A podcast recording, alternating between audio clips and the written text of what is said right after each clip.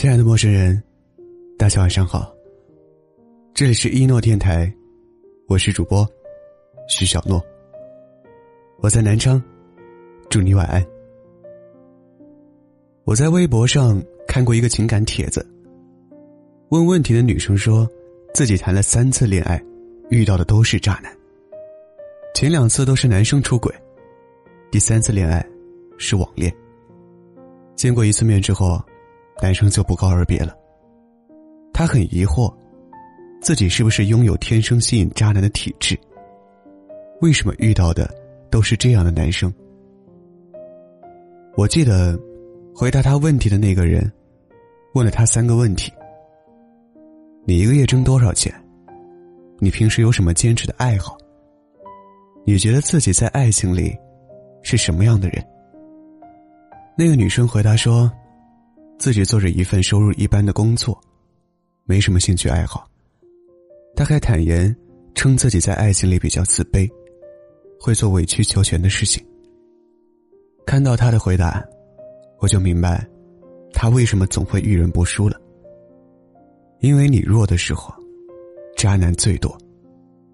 不是说他遇到渣男都是他的错，也不是说普通人就不配拥有爱情。只是在我们无法改变外在环境与认识的人是什么样子的情况下，避免受伤害最好且有效的方法，就是让自己变强大。只有当你足够好的时候，你身边的圈子才会悄然改变，你遇到的人才会越来越好。只有当你足够强大的时候，你身边的人才会足够重视你的意见，尊重你的想法。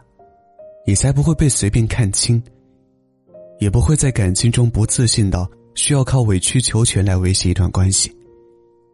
悲情戏的女主角，往往都以为爱情是一方对另一方的攀附，以为自己温柔体贴又听话，就该被一直好好对待。但其实长久且稳定的恋爱关系，需要双方势均力敌，我们共同成长，共同进步。有你，我很快乐；没你，我也能过好自己的生活。前阵子朗朗结婚的消息，在热搜上待了好久。有人说，优秀又多金的钢琴天才朗朗，应该算得上名副其实的钻石王老五。这样优秀的人，娶了一位怎样的姑娘呢？新娘爱丽丝，有人说她长得像郭碧婷，有人说她长得像佟丽娅。颜值气质完全不输明星，不仅长得美，她四岁开钢琴，十五岁开了钢琴独奏音乐会，是享誉国际的青年钢琴家。这样的女生，才值得朗朗为她在凡尔赛宫办婚礼。就算没有朗朗，也会有别人争先恐后的想要照顾她。一直被人们认为嫁入豪门的郭晶晶。时常和老公霍启刚上热搜，结了婚的她，没有因为富裕安逸的生活，而停止对自己的要求。运动生涯结束后，她就去英国读书，照常工作，挣的钱足够养活自己。霍启刚说过，每八个人当中就会有一个百万富翁，但奥运冠军，来来去去就那么几个。郭晶晶就算结婚了。依然是那个有着独立自我和事业的跳水冠军。霍启刚，只是他人生的加分项，不是唯一。他过得幸福，是因为他是郭晶晶，不是因为他嫁给了霍启刚。前阵子，综艺节目《妻子的浪漫旅行》播出的时候，网友都夸袁咏仪嫁给张智霖嫁对了。张智霖包容老婆的坏脾气，给老婆买喜欢的包包。他们结婚这么多年，感情仍然这么好。袁咏仪为什么能在感情里做到傲娇又有恃无恐？因为，她真的不比任何人差。他们刚在一起的时候，她是比张智霖红很多的香港小姐和金像奖影后。张智霖不给她买包，她自己也完全买得起。为什么有些姑娘总是遇人不淑，总是遭遇背叛？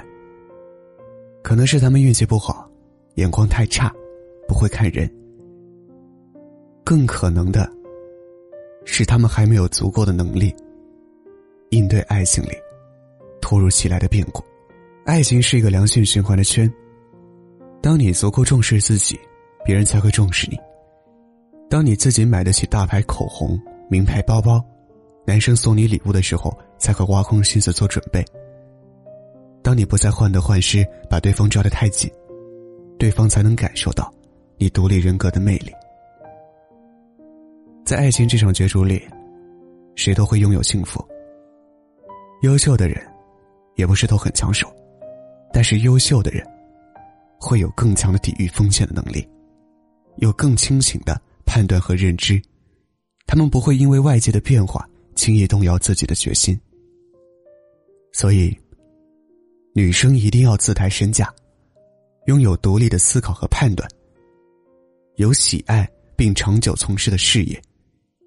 管理好自己的身材和皮肤，可以向往恋爱和婚姻，但不要把恋爱和婚姻当成救命稻草。奇葩说里，博邦尼谈到，女生主动追求爱情的时候，说过一句话，我很喜欢。他说，在追爱的路上，我追到过最好的人，就是我自己，而爱情是老天给我的奖品。如果有就很好，如果没有，也没关系。毕竟自己才是自己的女主角。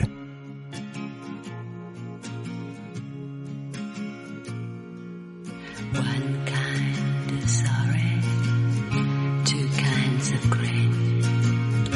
three kinds of jealous, every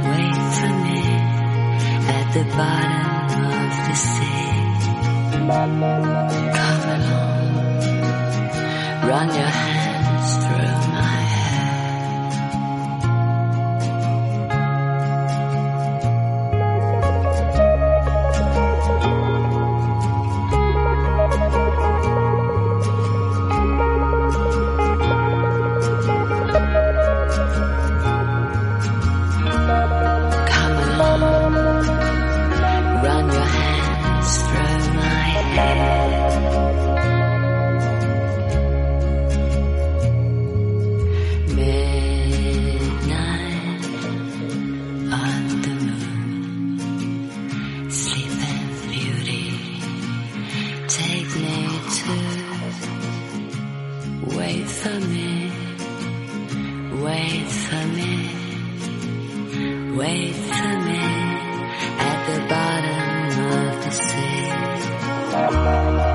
Come along, run your hands through my hair.